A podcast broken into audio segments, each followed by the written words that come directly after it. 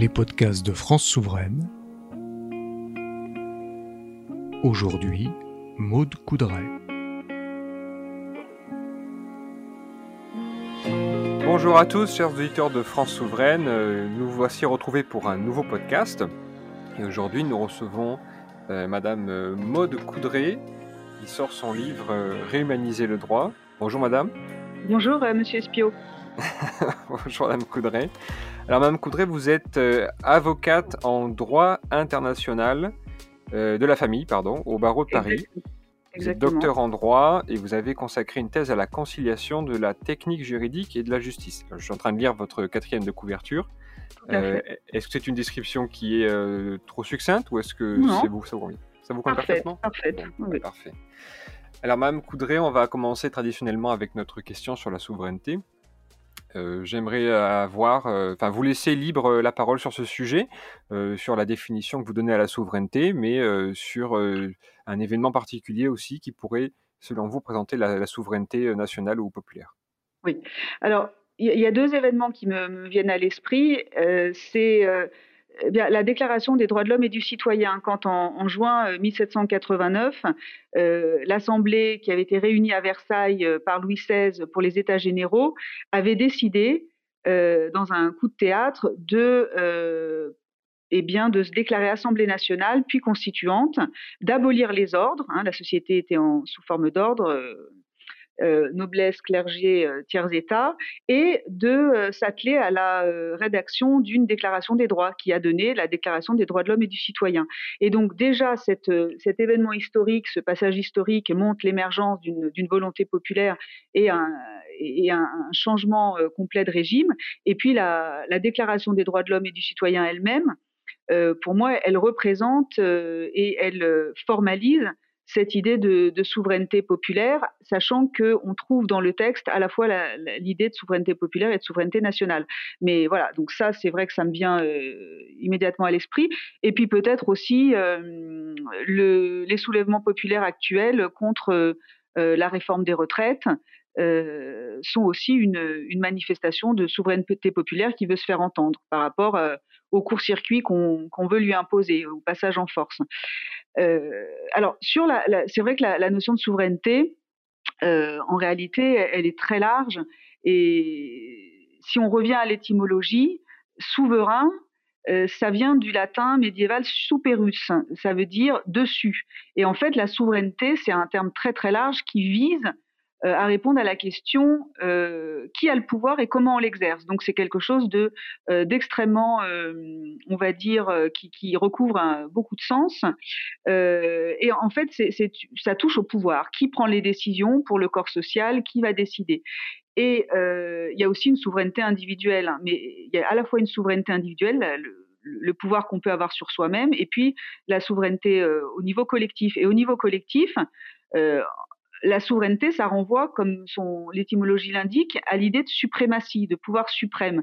Donc en fait, ça veut dire quoi? Ça veut dire un pouvoir souverain, ça veut dire un pouvoir sans partage qui s'impose. Et c'est le contraire, par exemple, de ce qu'il y avait au Moyen Âge, de, des, différents, euh, de, l'éclatement du pouvoir entre différents euh, euh, suzerains locaux. Et, là, la souveraineté, en fait, il y a beaucoup de formes de souveraineté. Et je pense que pour euh, France souveraine, on parle d'un certain type de souveraineté. Euh, on parle de la souveraineté du peuple. Euh, on, veut que le peuple reprenne sa souveraineté, mais en réalité, il existe aussi une souveraineté qui peut être exercée, par exemple, par une autorité ecclésiastique. C'est quand on parle de souverain pontife. Là, le souverain, c'est une autorité religieuse.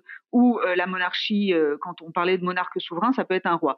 Mais en l'occurrence, ce qui est intéressant aujourd'hui, euh, donc, c'est euh, quand, on utilise le terme souverainisme, euh, on, est là pour, je pense, insister là où ça fait mal aujourd'hui, c'est-à-dire un déficit de souveraineté populaire, puisqu'on n'est plus évidemment dans une idée que la souveraineté doit être basée sur, sur le sacré, elle est plus monarchique, elle est, elle est populaire. Et là où justement c'est très problématique, c'est qu'on voit bien, et encore plus quand on est juriste, que euh, la souveraineté populaire n'est pas respectée et se heurte à de nombreux, euh, à de nombreux obstacles. Et c'est en ça que le mouvement euh, souverainiste, je pense, a, tout son intérêt. et, qu'est-ce que c'est que ces, obstacles? Ben, C'est à la fois la, je dirais l'envahissement et, le pouvoir qui, qui devient ultra concurrent des intérêts privés, euh, ce sont bah, toutes les, ce qu'on appelle les GAFA, hein, Google, Apple, Facebook, Amazon, tous ces intérêts privés qui sont extraterritoriaux et qui finalement arrivent à s'imposer euh, et, et, avoir la prééminence par rapport sur, des décisions collectives par rapport aux intérêts du, peuple français en l'occurrence. Euh, et puis c'est aussi l'Europe qui est un haut lieu des lobbies économiques malheureusement, alors que l'idée était belle au départ et il y, a aussi du bon euh, dans l'Europe. Hein. Par exemple, la Convention européenne des droits de l'homme, c'est vrai qu'en tant que juriste, on a vu tous les, bénéfices que ça pouvait apporter. Mais euh, l'Europe, malheureusement, véhicule, euh, on le voit avec Ursula von der Leyen, véhicule avant tout des, intérêts privés. Et, et, aussi, déficit de souveraineté populaire et encore une fois, l'intérêt du mouvement souverainiste, c'est de, euh, du, la, du régime parlementaire par rapport à l'exécutif qui envahit tout. Et ça aussi, en tant que juriste, on, je pourrais en donner de, très nombreuses déclinaisons. Et, avec cette réforme des retraites, on voit bien que l'exécutif veut s'imposer, veut passer en force euh, et passer outre les, pouvoirs et du Parlement et puis tout simplement aussi du peuple. Parce que le Parlement lui-même est frappé par ce déficit démocratique et on se demande jusqu'où euh, il est représentatif. Donc voilà un petit peu ma vision, euh, ma vision du souverainisme. Sachant que pour moi, le, souverainisme, euh, ça n'est pas le, ça n'est pas non plus alors la, toute puissance. C'est-à-dire que il y a aussi euh, le la souveraineté n'est pas quelque chose de bien ou de mal en soi. C'est parce que ça, il y a une idée, cette idée qui vient de l'étymologie de suprématie absolue. Et, moi, je suis plus dans, je dirais, dans l'idée de Montesquieu qu'il faut aussi tenir compte de la nature humaine quand on parle de pouvoir. Donc le but, c'est de ne pas se livrer à un pouvoir absolu et il faut que le pouvoir arrête le pouvoir. Donc euh, l'idée, c'est plus, je dirais, une souveraineté bien tempérée, si je puis, utiliser cette expression, euh, qui, prenne en compte un certain pluralisme. D'accord. Alors, il y, a, beaucoup à dire sur ce que vous avez euh, énoncé. Je vais essayer de, rapprocher ben, votre, votre, enfin, l'idée que vous défendez dans votre ouvrage, euh, c'est-à-dire sur le, droit qui est déshumanisé. Vous avez dit en tout début euh, que, par exemple, l'expression de la souveraineté, c'était, par exemple, les, soulèvements qu'on avait aujourd'hui. Alors, bien sûr, vous vous doutez que je vais vous demander de préciser parce qu'on a un peu tout dans les soulèvements aujourd'hui. On a autant, les, malheureusement, des, euh, embrasements. Euh, par, exemple, ici à Bordeaux, on a eu un incendie de la mairie qui a eu lieu. Euh, qui n'est pas du tout euh, bon. Je, non, non, non, ça, on peut voilà, je, je, je, pense que c'est pas, voilà, c'est pas vous qui allez me défendre ça, je m'en doute bien, et moi non plus. Mais, mais ça, ça fait partie malheureusement du, du, du, grand mouvement de soulèvement qu'il y a en France actuellement. Euh, et, et, justement, on parle beaucoup de l'utilisation du, du, droit aujourd'hui et du détournement de, de l'utilisation justement de, des, des, des pouvoirs. Pardon. Euh, est-ce que vous pouvez tirer sur ça, s'il vous plaît? D'accord.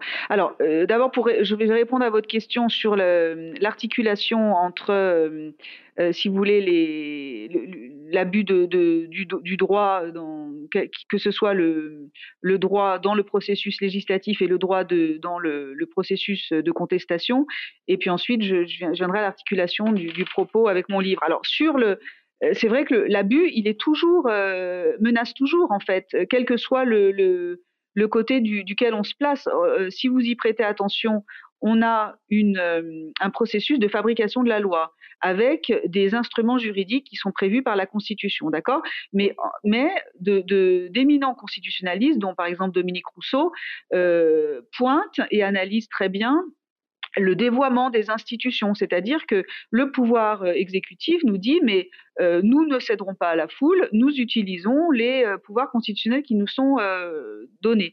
En réalité, il y a un dévoiement. Pourquoi? Parce qu'on utilise une loi qui, qui en, en, réalité devrait être utilisée en matière de sécurité sociale pour faire passer un projet sur les retraites. On utilise le, le 49.3, donc on n'utilise pas les procédures normales. Donc je ne veux, pas rentrer dans des détails trop techniques, mais ce ne sont pas des procédures normales, ce sont des, des, des, passages en force.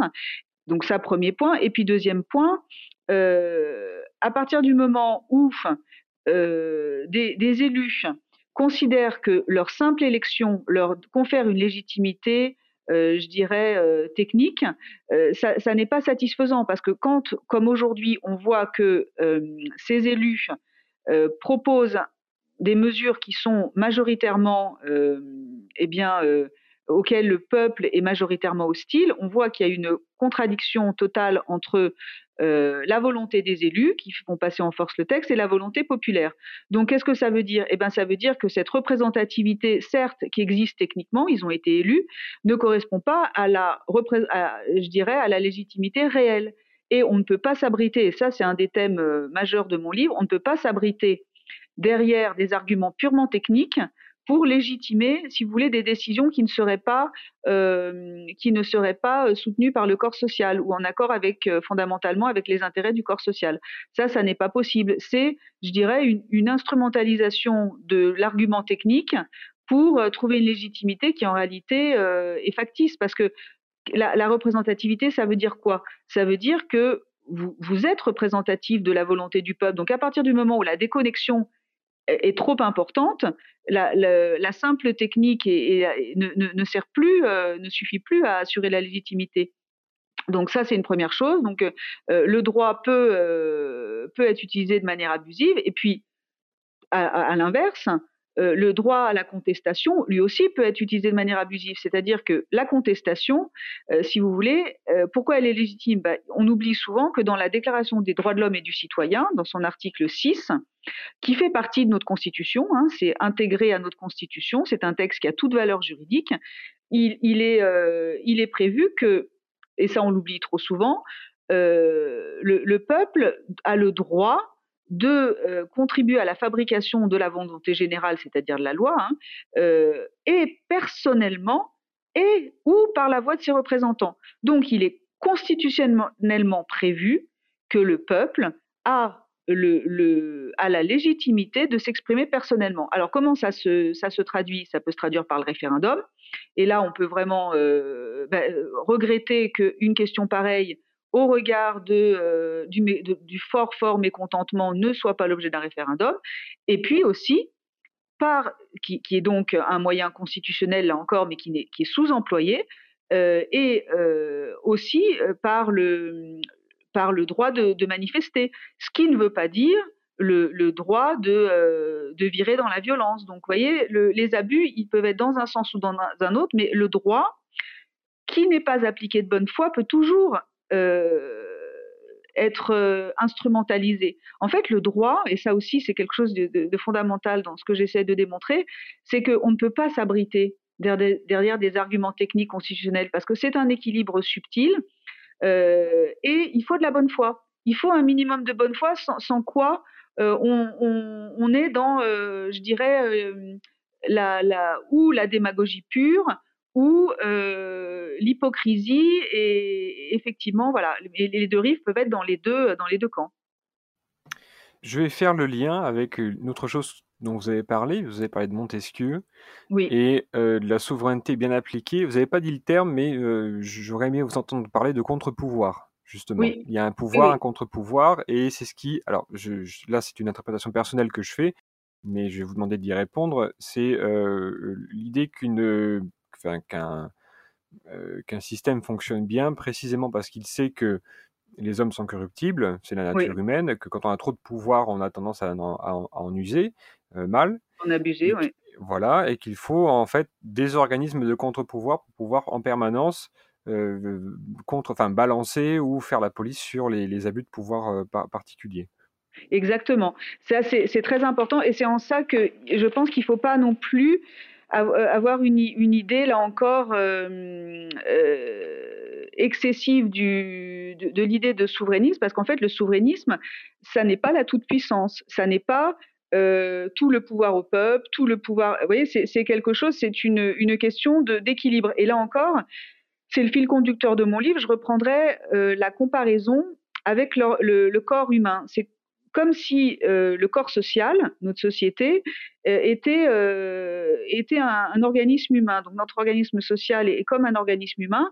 Vous avez plusieurs organes, plusieurs fonctions. Et qu'est-ce qui fait que notre organisme est en bonne santé, c'est que vous avez une bonne coopération de tous ces organes, de toutes ces fonctions. Alors très concrètement, vous avez notamment euh, eh ben, la fonction de, décider le droit, le Parlement, mais aussi le peuple quand il y est associé. Euh, vous avez la fonction d'imposer le droit, ce sont les forces de police. La fonction d'appliquer le droit, c'est la justice, les juges. Euh, la fonction de communiquer le droit, ce serait les avocats, les, profs de droit. Penser le droit, ce sont tous les, voilà euh, les, intellectuels du droit, si on peut dire. Et puis fonder le droit, ce serait la, Constitution. Donc vous avez toutes ces fonctions. Et, et pour qu'une société fonctionne bien, justement, euh, eh bien il faut qu'il y ait une, il faut qu'il y ait ces, ces différentes ces différents organes qui ne soient pas assumés par les mêmes personnes. Donc, euh, euh, j'oserais dire, il y a de la place pour tout le monde. Euh, mais aujourd'hui, on a précisément ce déficit démocratique. Et ça veut dire quoi ce déficit démocratique? Ça veut dire que la fonction de décider le droit, elle est monopolisée bah, par les institutions européennes, et souvent de manière très douteuse et d'une manière qui va à l'encontre de nos intérêts nationaux. Euh, qui est monopolisé par l'exécutif au détriment du Parlement, qui est de plus en qui est, complètement grignoté par l'exécutif, on le voit bien, hein, euh, et, et, encore et une fragilité encore plus, euh, ben, je dirais catastrophique au niveau de l'expression populaire, avec une déconnexion des élites. Hein, ça c'est Michel Maffezoli qui, m'a fait l'honneur de me préfacer mon ouvrage, qui en parle très très bien.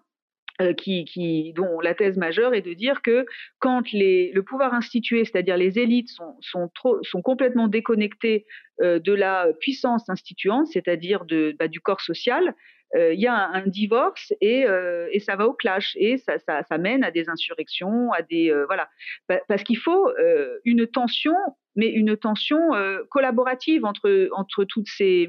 C'est ça en fait le secret. Et ça, c'est le droit, c'est la fonction du droit, c'est de d'organiser ce conflit permanent en réalité. Il faut canaliser le conflit parce qu'une société, euh, et on en revient au contre-pouvoir, euh, c'est pas un encéphalogramme plat ce sont des contre-pouvoirs, des contrepoints, des organes qui ont chacun leur logique, mais qui, mais, mais si par exemple dans un organisme humain vous avez un organe qui prend le dessus, bah, ça peut dégénérer en cancer. Vous voyez, c'est, euh, il faut que chacun suive sa logique, mais collabore avec, le, avec le reste. Donc, euh, et puis un organisme, euh, si vous voulez, un organisme qui fonctionne bien aussi parce que il y a un certain une certaine prise en compte de la réalité. Et aujourd'hui, on voit une espèce de toute puissance de l'exécutif qui pense que tout est modifiable, tout est déconstructible à loisir et ça, crée des, déséquilibres sociaux en chaîne. Euh, donc, euh, si vous voulez, l'idée, c'est que le peuple qui a, euh, je dirais, les informations essentielles sur ce que le droit, comment le droit impacte euh, eh bien, sa vie quotidienne, il a toute légitimité pour s'exprimer de manière euh, effectivement pacifique et de, manière légale. Donc, euh, mais, tout ça, euh, c'est ce que j'explique dans mon livre. En fait, c'est culturel, c'est-à-dire que ça vient d'une vision qui est ultra déconnectée du réel, technocratique, euh, dématérialisée, et c'est toute notre civilisation, mais c'est aussi quelque chose qui, qui vient de la philosophie des Lumières, avec qui a évidemment apporter une grande émancipation, mais qui est selon moi allé trop loin dans l'idée de, euh, euh, de démiurgie, de toute puissance sur le réel, et alors qu'il faut, il faut euh, suivre un, minimum les, lois euh, justement de, de la nature et, de la nature, les, lois de la nature du corps social. Le corps social, euh, il doit être fait de contre-pouvoirs, euh, et, et, même par exemple, il est évident que on, a, on assiste à un déficit démocratique et un déficit de souveraineté populaire, mais majeur. Donc, tout, donc le, les prises de décision sont déconnectées par rapport aux véritables besoins de la population. Mais à contrario, euh, je ne suis pas non plus pour euh, dire que la souveraineté, ce serait par exemple euh, abandonner l'état de droit, parce qu'il y a aussi tout ce débat, et, ça a fait l'objet d'un article dans, Front Populaire hein, récemment sur euh, mise au point sur l'état de droit, parce qu'on a aussi ce discours qui tend à, dire euh, l'état de droit, c'est le contraire de la démocratie, c'est le droit empêche le peuple de s'exprimer. Mais en fait, pour moi, c'est faux dans la mesure où l'expression populaire ne doit pas non plus être l'ennemi des institutions. On n'est pas là non plus pour tout déconstruire. Donc certes, il est essentiel, urgentissime de revivifier l'expression populaire avec tous les moyens, peut-être comme le, préconise Dominique Rousseau, une révision de la Constitution. Euh, mais en réalité, même cette Constitution pourrait être beaucoup mieux euh, appliquée, notamment avec le référendum qui existe. Hein. donc, euh, il y a des moyens qui sont sous-employés. Euh, et, donc, il est urgent de, revivifier donc l'expression de la volonté populaire, mais à contrario, il n'est pas question pour moi de détruire les institutions et, euh, et de mettre à bas l'état de droit. Alors, sachant qu'effectivement, là encore, euh, on a une véritable capture de, des institutions, par exemple le Conseil constitutionnel pas, n'assure pas son rôle indépendant de contrôle euh, euh, de, constitutionnalité. On voit qu'il y a une complaisance, mais incroyable, par rapport euh, à l'exécutif, qui s'est notamment illustré, mais pas seulement pendant la crise sanitaire. Le, Conseil constitutionnel, je dirais, valide tout, mais de manière assez, assez choquante. Hein. Quand on est juriste, on se rend compte que les motivations sont extrêmement faibles et que le but, c'est surtout de, de, valider ce qui a été fait par le gouvernement. Et ça, ça pose un vrai problème. Et, ça, ça prête le flanc, si vous voulez, à, tout l'argumentaire qui dit oui, cet état de droit, c'est le contraire de euh, la démocratie. Alors, en l'état, oui, c'est vrai, ça fonctionne très très mal parce qu'il n'y a pas assez d'indépendance dans la nomination de ces, membres du Conseil constitutionnel. Et, et de fait, la Constitution, c'est quelque chose qui résulte de la volonté populaire. Donc, assurer le respect de la Constitution, assurer le respect euh, des grands principes, ça n'est pas aller contre la volonté du peuple, c'est assurer l'effectivité de, euh, de, ce qu'a décidé le peuple, de consacrer comme, comme ayant une valeur suprême. Mais il est exact qu'aujourd'hui, ça fonctionne très mal. Alors, je, je vais vous reprendre justement sur cette idée de la, de la Constitution. En fait, j'ai deux questions particulières. La première, c'est, euh, il y a déjà eu justement des discussions à fond populaire sur la Constitution. Et l'objectif n'a pas été au contraire d'amender la Constitution pour pouvoir euh, l'adapter à des nouveaux besoins, mais l'idée de la faire revenir à son état initial parce qu'elle aurait été euh, galvaudée mmh dans un premier temps. et, la deuxième question que j'ai, c'est puisqu'on parle justement de l'expression populaire et de sa capacité à pouvoir infléchir des décisions juridiques, euh, quel est votre avis sur euh, le, référendum d'initiative populaire? Enfin, pardon, c'était le RIC, j'ai oublié le, nom de l'acronyme, référendum d'initiative euh, populaire. Populaire, c'était pas, pas le citoyen. citoyen, voilà, excusez-moi, citoyen. voilà, ça c'était un sujet qui avait été très chaud au niveau au moment des gilets jaunes. Pour ma part, je pense que c'est toujours d'actualité, l'idée d'avoir un, un, contre-pouvoir du peuple qui peut dire cette loi ne nous, convient pas et on se mobilise pour dire que c'est pas ce qu'on veut, euh, ou l'inverse, hein, pouvoir, euh, pouvoir manifester une envie particulière. Est-ce que ça vous paraît être une solution intéressante ou est-ce que c'est pas euh, ce que vous envisagez? Oui, oui, tout, tout, à fait. Mais c'est intéressant de, dire on ne, modifie pas forcément euh, la Constitution parce que je pense qu'on a eu aussi cette maladie de vouloir toujours légiférer. Et en réalité, comme je vous le disais, ce qui, euh, à texte constant, on peut bien utiliser les textes avec bonne foi et euh, dans un esprit, je dirais, constructif, ou les dévoyer. Donc, le, le, simple fait de changer les textes n'est jamais une solution suffisante. Donc, je trouve ça intéressant de dire, voilà, on va pas tout remanier de fond en comble. En fait, c'est euh, c'est encore une dérive de cette, idée euh, technocratique, euh, de ce mythe du progrès où on pense qu'avec la, la, voyez, des décisions purement volontaristes, on va tout changer. En réalité, c'est pas comme ça que ça fonctionne. donc oui, le, référendum, c'est une et c'est déjà, si vous voulez, à, l'origine, c'était déjà vécu comme la solution pour que le peuple s'exprime effectivement pas de manière, euh, pas de manière systématique, mais quand une, euh, un mécontentement atteint un certain degré, il est tout à fait euh, pertinent que le peuple ait, le moyen de, contraster. Et, c'est ça aussi qui est intéressant. Il n'y a, pas de, système absolu, en fait. Et c'est là où on revient au contre-pouvoir. C'est-à-dire, effectivement, euh, il, faut des, il faut un minimum de représentativité. La représentativité en soi n'est pas quelque chose de mal. Euh, mais elle, elle, a des limites, donc prévoyons je dirais, le correctif à ça. Et, d'ailleurs, quand on lit Aristote, la politique d'Aristote, Aristote le, disait bien, pour que le peuple gouverne vraiment, il faudrait que les il y a tout un développement sur la taille idéale de la cité. Donc pour Aristote, il fallait que la cité c'est-à-dire la communauté politique, soit assez petite pour que tout le monde se connaisse et donc pour qu'il y ait un, sens de responsabilité des uns vis-à-vis des autres. Donc évidemment, ça n'est pas possible, euh, ça n'est plus possible aujourd'hui de par la complexité des sociétés, mais vous voyez, c'est euh, quelque chose euh, qui, fait que oui, il faut des correctifs, des contre-pouvoirs et le, référendum ben, en est un idéal, évidemment si, vous me permettez, cette analogie que vous prenez d'Aristote, elle peut prendre son, sens si on parle de décentralisation, par exemple. Exactement, exactement. Et là aussi, euh, la, souveraineté, en fait, encore une fois, ça n'est pas une toute-puissance, c'est plus une conscience de soi, autant en termes de euh, à, l'échelle individuelle, parce que je pense que c'est toujours très instructif euh, d'éclairer l'individuel par le collectif et inversement, puisqu'il y a vraiment une correspondance des fonctionnements entre un être humain et un corps euh, et, une collectivité. Donc, on, a besoin, on a besoin de tout en fait. Donc, on a besoin et d'un pouvoir central et de et de pouvoirs locaux. Et là encore, l'idéal, c'est de, de concilier les deux et de donner une vraie vitalité euh, aux pouvoirs locaux. Ça, c'est évident. On ne peut pas faire l'économie euh, de ça. Et là, là, c'est, on, en revient à Tocqueville en fait.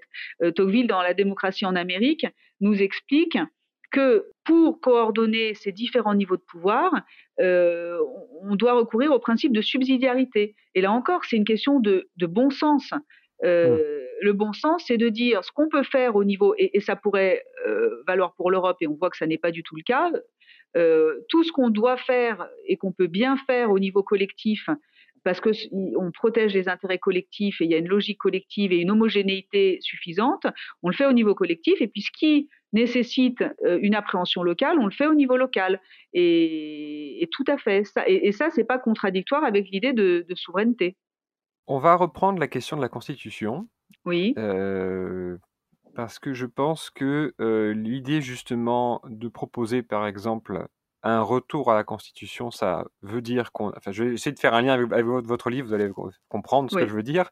On, a une Constitution qui a, qui a, été en fait amendée, souvent avec des objectifs qui sont idéologiques. C'est-à-dire qu'il y a eu qu'un moment, ça a été par exemple la préservation de l'environnement fait partie de la Constitution. Euh, on a aboli le, certains mots qu'on considérait être euh, mauvais ou, ou, qui véhiculaient de mauvaises idées. Et maintenant, la dernière chose qui a eu lieu dans la hum, modification de la Constitution, ça a été le fait d'inscrire le droit à l'avortement euh, mmh. dedans. Il, il, paraît alors, il paraît difficile en fait d'aborder ce sujet parce que ces choix idéologiques étant de bonne volonté, c'est-à-dire l'environnement, le racisme, etc., ça, devient compliqué de dire on voudrait bien revenir à la constitution d'avant, et donc on peut vite être soupçonné d'être anti-écologiste, anti, etc. enfin, voilà.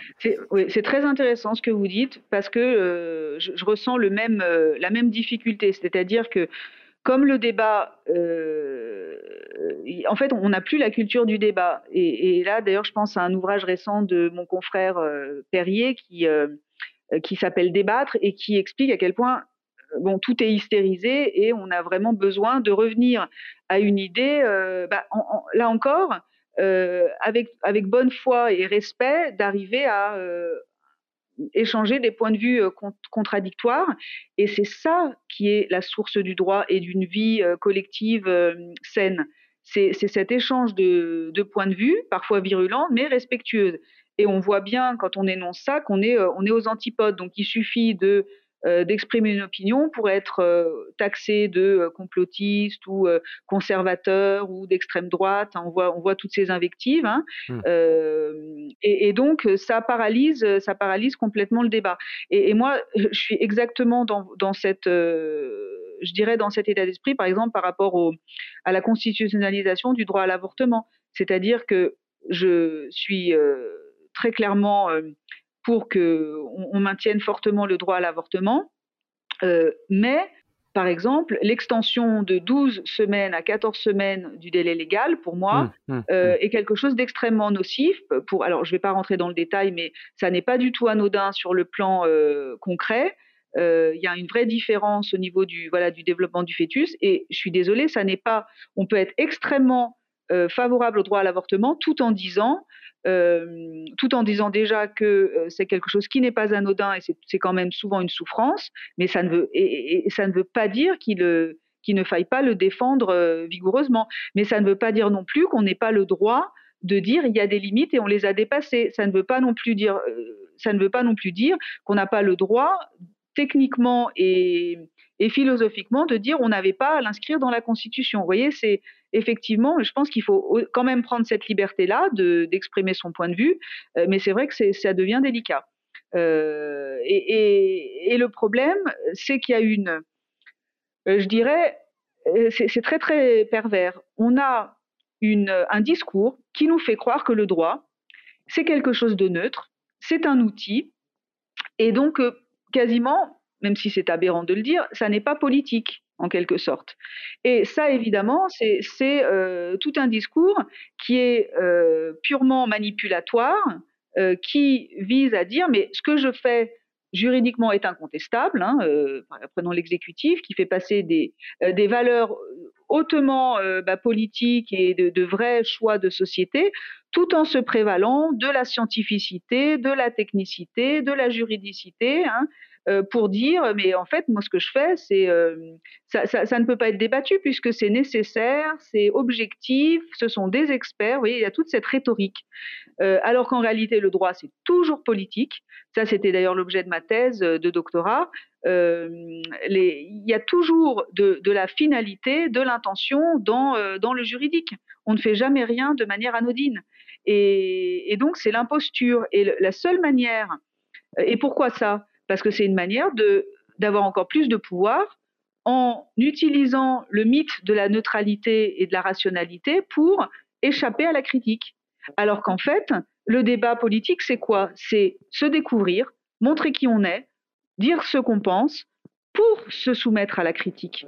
C'est euh, aller à visage découvert pour soutenir ses idées. Vrai, et ça, voilà.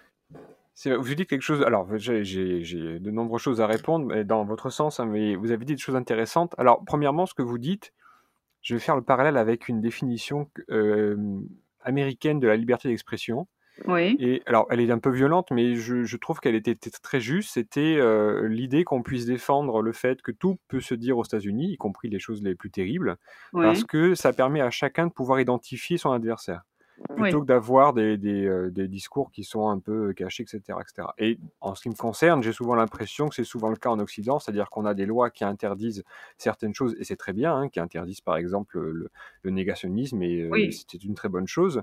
Mais, euh, mais l'effet de bord inévitable, c'est qu'on a des discours un peu souvent difficiles à déchiffrer, où les, les gens jouent un peu sur les lignes des fois, donc c'est un petit peu... Mmh Enfin voilà, bref, tout ça pour, pour euh, revenir sur votre idée qu'effectivement la politique, c'est se mettre à découvert et accepter la critique. Voilà. J'aimerais juste apporter une précision pour aller dans votre sens également pour l'histoire de l'avortement. Euh, en, pareil, ça c'est mon opinion, je pense qu'il n'y a pas de danger contre le droit à l'avortement en France, ça m'étonnerait parce que tout le monde est pour, enfin voilà, il y a très peu de gens qui sont opposés, il faut vraiment aller les chercher. Et le fait qu'on ait vraiment allé, besoin de chercher les gens qui sont contre, c'est pour moi la preuve qu'il n'y a pas de danger particulier. Mmh. Seulement, vous faites quelque chose, vous n'avez pas dit un mot qui me semble essentiel, c'est qu'effectivement, dans cette histoire de, limite, de pousser euh, à X semaines ou X semaines, c'est qu'on fait bouger la limite entre ce qui est un avortement et ce qui devient un infanticide. Parce qu'on n'a mmh. pas, euh, il y a un moment où le fœtus arrête d'être fœtus et il y a un moment où ça devient un enfant en devenir. Euh, et de fait, sinon il n'y aurait pas des accouchements qui se font à 8 mois ou à, ou à 7 mois et qui font des enfants viables. Et euh, vous me reprenez si je dis une bêtise, hein, mais je veux dire, je pense que la, limite qui permet pardon, le mot qui permet d'instaurer le débat sur ce sujet-là, c'est non pas est-ce qu'on est pour ou contre un avortement, mais c'est à quel moment est-ce que euh, une intervention médicale fait qu'on n'est plus en train d'enlever un fœtus, mais qu'on est en train de tuer un enfant. Je pense que c'est très délicat parce qu'en réalité, euh, on, a le droit pose la question effectivement de la limite et de la frontière. Et avec ce que ça comporte de, euh, de part d'insatisfaction, d'arbitraire et d'artificialité. C'est-à-dire que c'est pas il n'y a pas un basculement net à un jour et pourtant le droit doit chiffrer le droit doit bien dire 12 semaines, donc c'est un chiffre, voilà. Et donc, je n'ai pas envie, et votre question est très intéressante, mais en fait, je n'ai pas envie d'y répondre, parce que je pense que c'est, je ne le ressens pas comme ça, voilà. Je pense que le sujet est tellement grave, mais, mais elle est très, elle est importante, votre question, parce qu'elle me permet justement de me positionner en ne me positionnant pas. Euh, voilà. Pourquoi? Parce que je pense que euh, les mots, c'est quelque chose voilà, de, tellement, de tellement grave et, est important que le droit, là, n'est pas en mesure, on est obligé, c'est un moindre mal que de fixer des limites. J'ai le sentiment très fort que là, avec, qui repose sur des constatations médicales hein, et des éléments médicaux, que là, on est allé beaucoup trop loin. Euh, mais je, n'ai pas envie d'utiliser, voyez, des grands mots et des grandes déclarations parce que en fait, ça n'est pas un basculement. Si c'est beaucoup plus subtil que ça encore, voilà. D'accord, je partage votre, avis. Hein, c'est juste que j'ai. Oui, mais c'est important, voilà. Vous le mettez à découvert la question. Médecin, voilà, n'étant pas médecin, effectivement, je ne peux pas non plus tailler mon argumentation plus loin. Mais il me semblait que c'était que ça devait. je, peux avoir tort, bien sûr, mais j'avais été exposé à cette euh, façon de d'aborder le débat, et il me semblait que ça clarifiait un peu la question, plus ça l'élargissait en tout cas, au-delà euh, d'une simple idée binaire qui est ce qu'on est contre ou pour les femmes, d'une certaine manière, si vous voulez. Oui, mais, en fait, un problème technique, c'est qu'effectivement, la, manipulation est beaucoup plus euh, brutale et, si vous voulez, euh, euh, il y, a vraiment un changement, voilà, de physiologie. mais au niveau de la qualification, si vous voulez, c'est un débat tellement complexe que j'ai pas envie de, voilà, de là de, rentrer dans ce débat-là. Mais, mais c'est intéressant aussi, voilà, de dire que le droit doit trancher, mais, mais je pense qu'il ne doit pas prononcer tous les mots et, tout étiqueter. Vous voyez, il peut dire voilà, là c'est trop, là c'est pas assez. Donc, euh, euh, mais basculer, je, ne pense même pas qu'on ait besoin de, de voilà d'aller euh, dans les qualifications d'infanticide ou c'est parce que ce serait pas avant, ça le serait un jour près. Vous voyez, c'est en fait c'est très très délicat en la matière. Donc je pense qu'on peut se, limiter à dire voilà, il y a des constatations qui, disent que là ça va, c'est quand même euh, ça c'est encore plus, euh, je dirais, euh, brutal. Et, donc là, on va trop loin. Et je pense même pas qu'on ait besoin de, voilà, d'aller au-delà de, ce genre de constatation. Moi, je partage votre avis. moi, je ne suis pas non plus un, un forcené de, de, l'argumentation en cette matière-là. Je voudrais revenir sur votre idée intéressante de, que l'on puisse défendre que le droit ne soit pas politisé. Parce qu'il y a effectivement, j'ai le sentiment également que dans cette hystérisation du débat, il y a pareil une vision très binaire du droit qui serait soit un droit méchant, qui serait contre, contre des minorités, pour le dire très rapidement, et puis ensuite, dès qu'une loi valide une revendication, ah ben, du coup c'est le droit, c'est inviolable, et on se met derrière comme une instance qui permet de garantir que on ne peut pas remettre en cause ce qui a été décidé. Ah oui, oui, c'est très intéressant ce que vous dites. Il y a une vision, en fait, euh, quand vous le dites comme ça, immature du droit. C'est-à-dire que c'est le bon droit quand il est gentil et le méchant droit quand il est méchant. Vous voyez, on a une vision. Euh, c'est comme un enfant qui dit, euh, voilà, c'est mon jouet, on me donne le. Et, et ça, j'en parle dans, le livre. c'est le peuple, en fait, qu'est-ce que c'est? C'est ça correspond à la fonction de vivre le droit. Le peuple, c'est ce sont toutes les personnes qui vivent le droit dans leur chair, dans leur quotidien. Euh, ils ne le font pas, mais ils le subissent et ils devraient le faire plus participer plus à le, à le, à le faire. Euh, mais et pourquoi ils devraient participer à le faire? Parce que justement ils le vivent. Donc ce sont les, payeurs en quelque sorte. C'est eux qui payent l'addition. Donc euh, par rapport à ça, il y a plusieurs manières de se comporter. il peut y avoir un citoyen qui est infantile, et qui, quand le droit lui donne raison, est content, et quand le droit lui donne tort, il n'est pas content. Et puis, il peut y avoir le citoyen responsable qui euh, a une conscience euh, politique et qui arrive à comprendre que euh, certains intérêts collectifs euh, par exemple, des, gens qui disent bah, Moi, je paye des impôts, mais je suis content de payer des impôts parce que euh, ça va à la, collectivité. Alors, sous réserve que ça soit bien employé, hein, on est bien d'accord. Mais Et puis, vous avez des gens qui diront toujours Moi, ça ne m'intéresse pas les impôts, je veux tout garder pour moi. Donc, il y a l'idée plus ou moins développée quand même du collectif, jusqu'au point où chaque individu a le droit d'avoir aussi sa sphère privée dans laquelle le collectif euh, n'entre pas, ce qui est de plus en plus difficile. Mais euh, c'est vrai qu'il y a une éducation, et, ça je le dis, en fait, pour que le, corps, social fonctionne bien, pour que l'organisme juridique fonctionne bien, ben en fait, on ne peut pas faire l'économie, je vais employer un gros mot pour, euh, pour l'époque qu'on vit, de vertu. C'est-à-dire, il faut une capacité, il faut développer sa conscience individuelle. Donc pour moi, la souveraineté, si on veut reparler de souveraineté, euh, la souveraineté collective, c'est quoi? C'est pas la toute-puissance, c'est la capacité de se connaître en tant que corps et que chacun ait conscience de son propre rôle et, le joue à, plein. Et ça, ça repose évidemment, c'est pas quelque chose qui peut exister si on n'est pas mature. Euh, si on n'est pas euh, des citoyens euh, actifs, en conscience, parce que sinon on en revient à la servitude volontaire et on voit où ça mène, hein, les dérives, quand on laisse le pouvoir tout décider pour soi et qu'on se soumet à, n'importe quelle injonction absurde. On a vu ça au moment de la crise sanitaire notamment.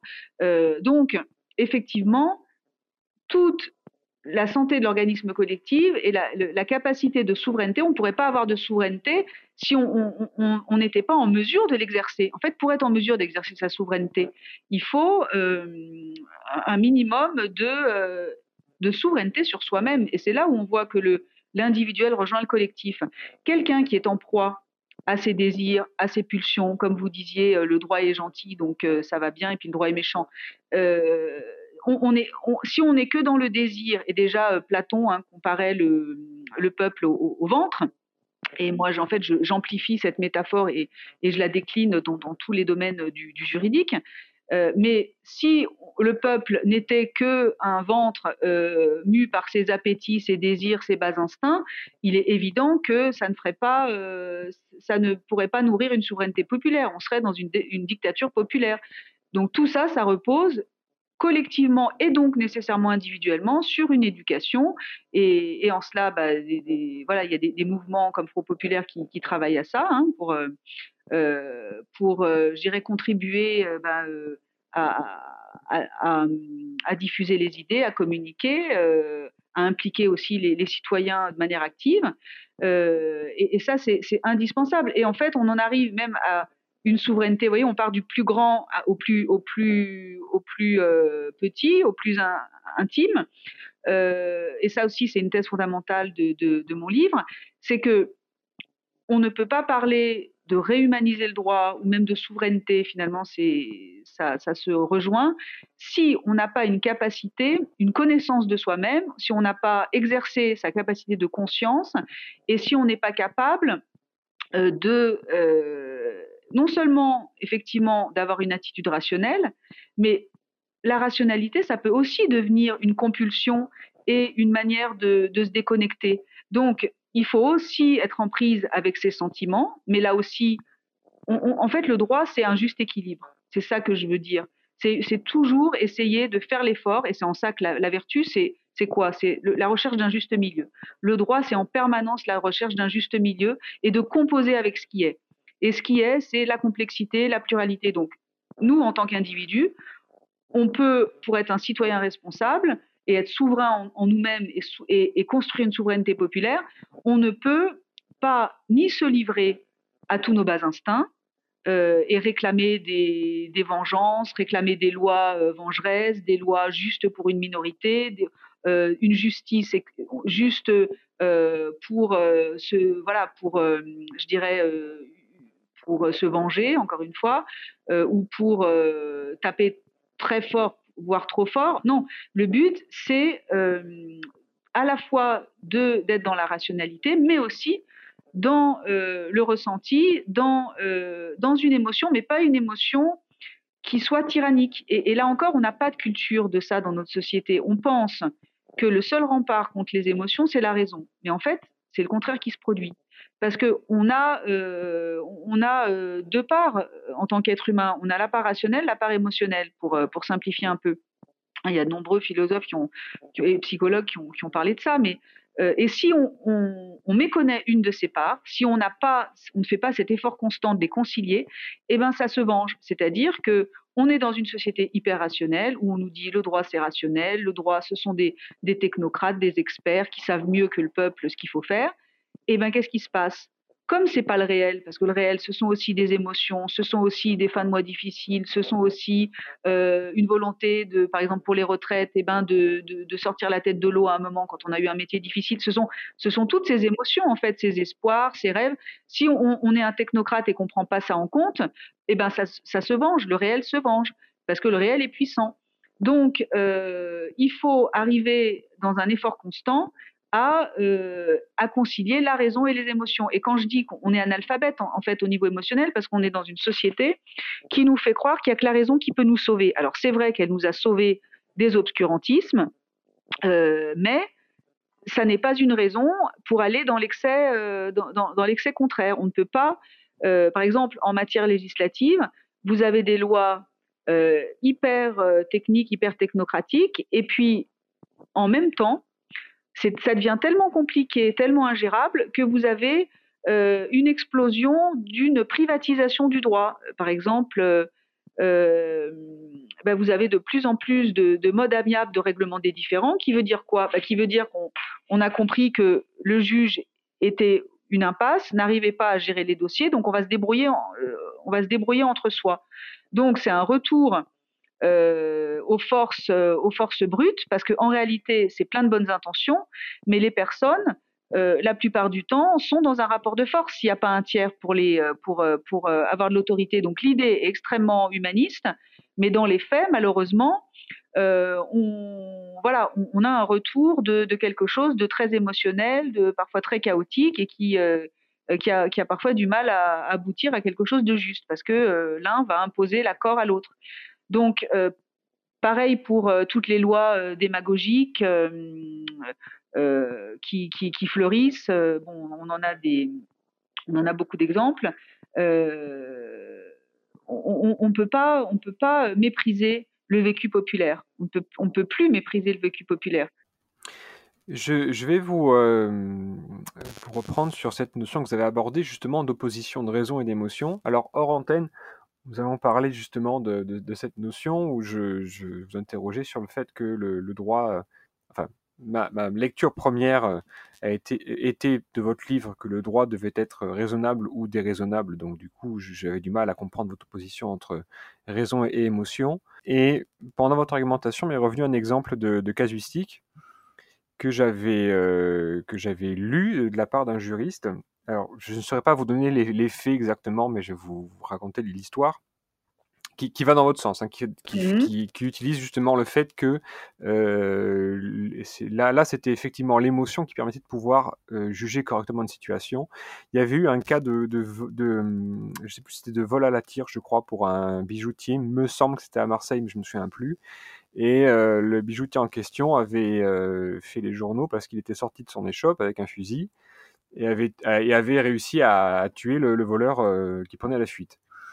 Et euh, ben forcément, le bijoutier a été euh, inculpé pour homicide volontaire. C'était pas, enfin, c'était évident quand on tire sur quelqu'un, voilà, c'est homicide volontaire.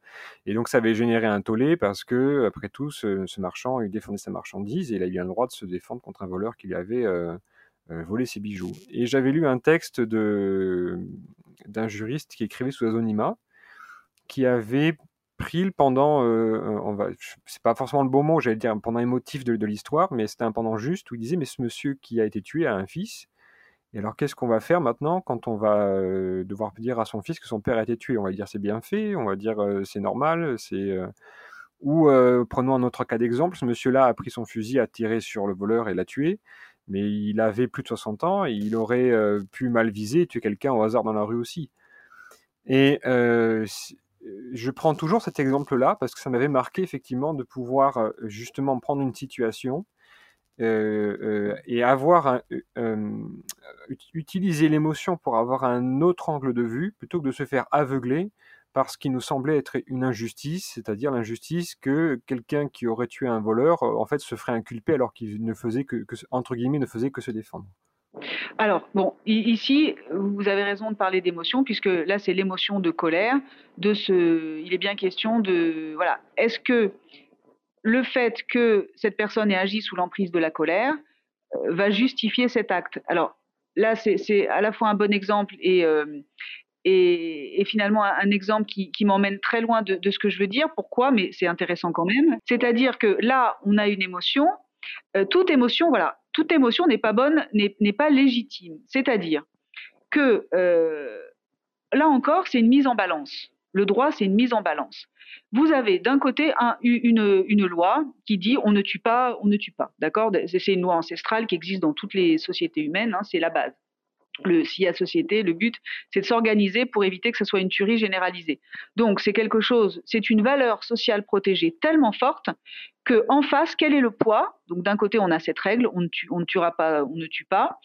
Euh, et de l'autre, on a cette émotion de colère qui est euh, compréhensible. Je dis pas légitime, incompréhensible. On me vole, euh, on me vole, donc c'est normal, je suis en colère. Donc, dans cette balance, on a d'un côté cette loi qui est, je dirais, fondatrice de l'humanité et de la société, et de l'autre, cette émotion de colère justifiée.